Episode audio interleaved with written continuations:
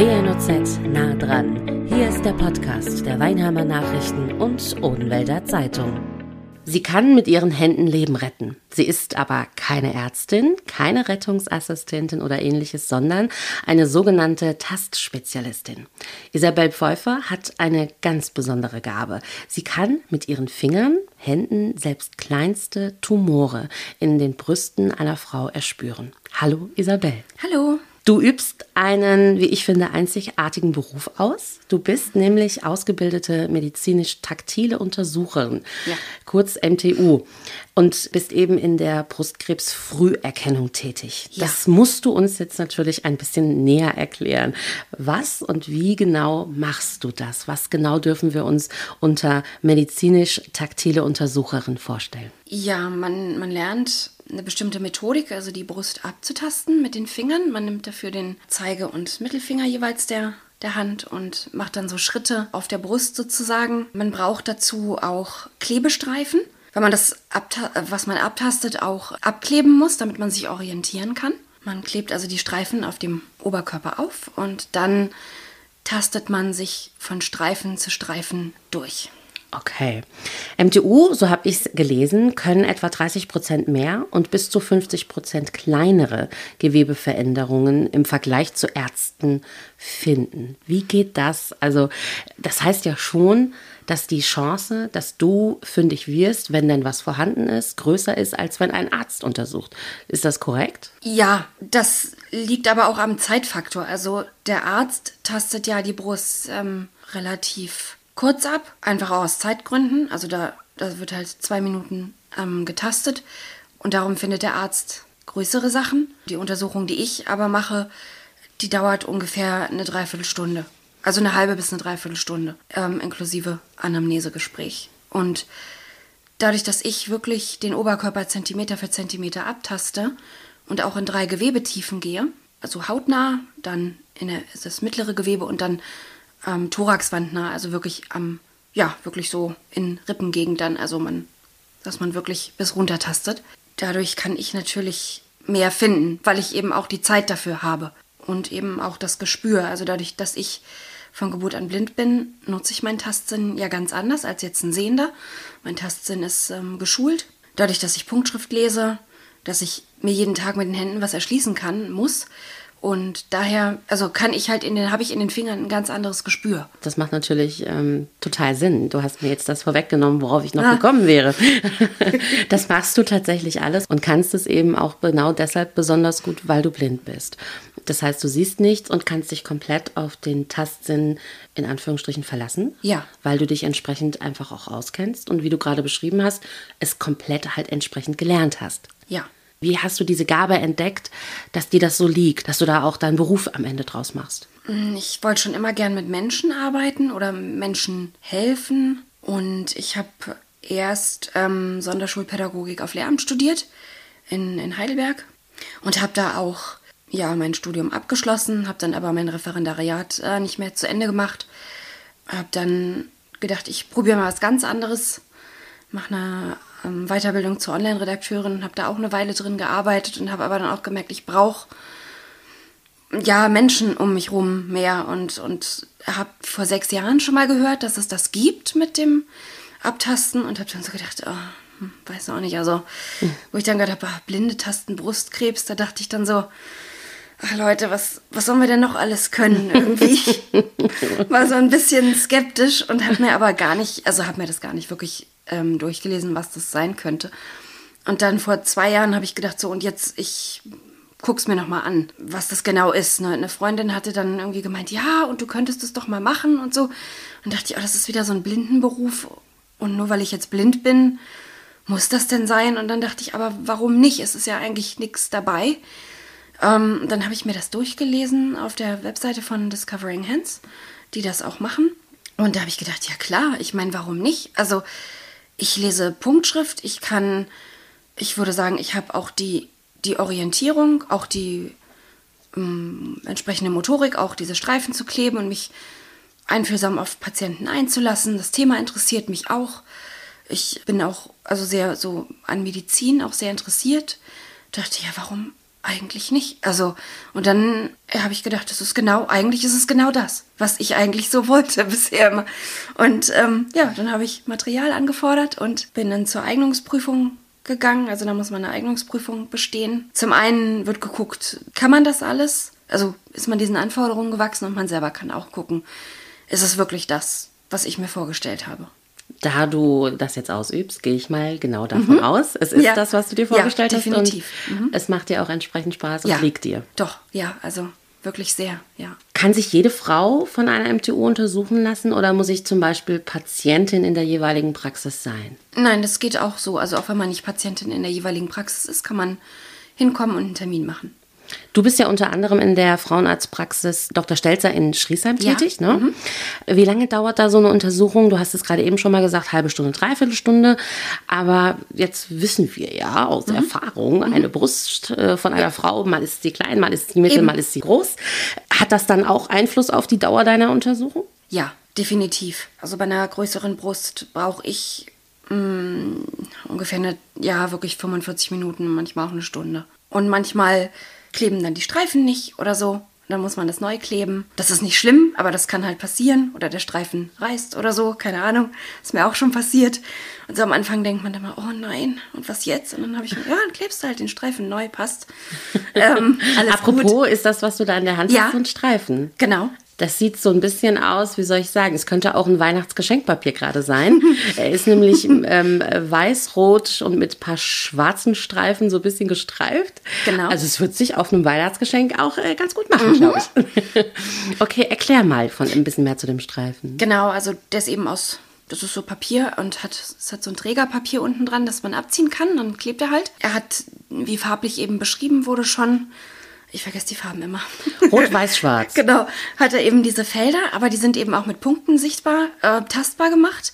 Du ertastest dann die ähm, unterschiedlichen Farben. Genau, also ich die Punkte eher. Also hier haben wir ja ein viereckiges Feld zum Beispiel mit den Punkten. Dann ist ein, darauf folgt ein glattes Feld und dann kommt wieder ein viereckiges. Moment, hier ist auch ein waagerechtes zum mit so ein waagerechter Strich. Die Felder, also von glatt zu bepunktet, wieder zu glatt, wieder bepunktet, sind immer einen Zentimeter auseinander, also mhm. genau. Und bei dem waagerechten Strich ist der Nullpunkt, beziehungsweise der kommt alle 10 cm. Ich weiß also, jetzt von hier nach hier gehe, weiß ich, das sind jetzt 10 cm, die ah, okay. ich hier in der Hand habe. Deshalb weißt du dann den Abstand genau. entsprechend genau. genau. Was mhm. sagt es dir ansonsten?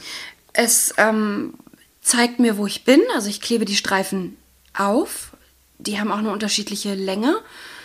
Und ich kann mich dann also von Streifen zu Streifen tasten, reihenweise sozusagen. Geht das? Wenn ich also bei bei 0 anfange, dann taste ich auch zum Nullpunkt des anderen Streifens rüber.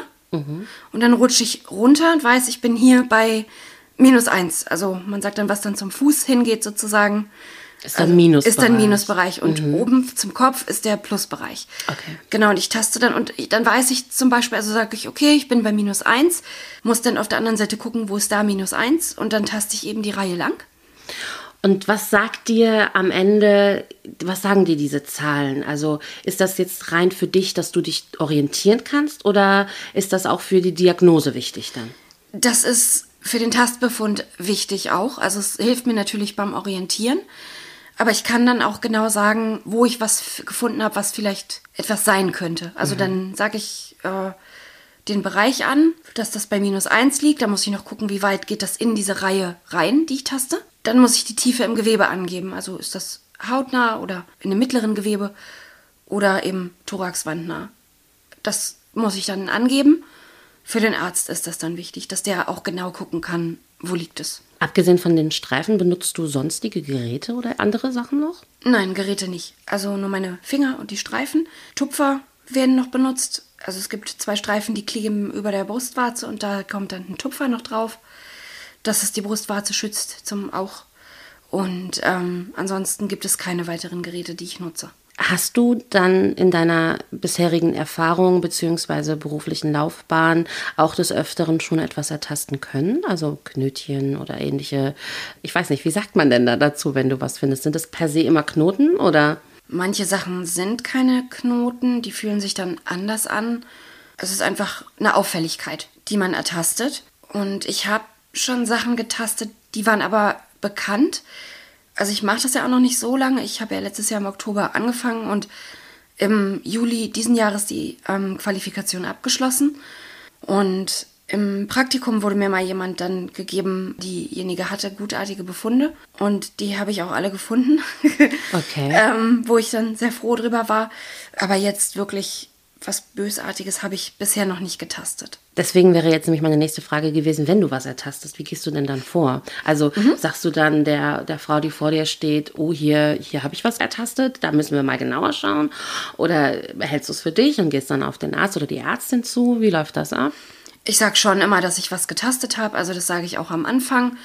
Wenn ich was finden sollte, dann zeige ich Ihnen das, dann sage ich Ihnen das und dann ziehe ich den Arzt hinzu, weil ich bin ja, wie du ja schon am Anfang auch gesagt hast, ich bin kein Arzt und darf keine Diagnose stellen. Ich kann halt nur sagen, ja, hier passt etwas nicht in das Muster der Brust sozusagen. Also jede Brust hat ein Muster. So, also wenn man so durchtastet, dann hat jede Brust ein Muster und meine Aufgabe ist es halt zu gucken, was passt da eventuell nicht rein. Und wenn ich etwas ertaste, wo ich sage, hm, das fühlt sich anders an als der Rest, dann frage ich auch, kennen Sie das?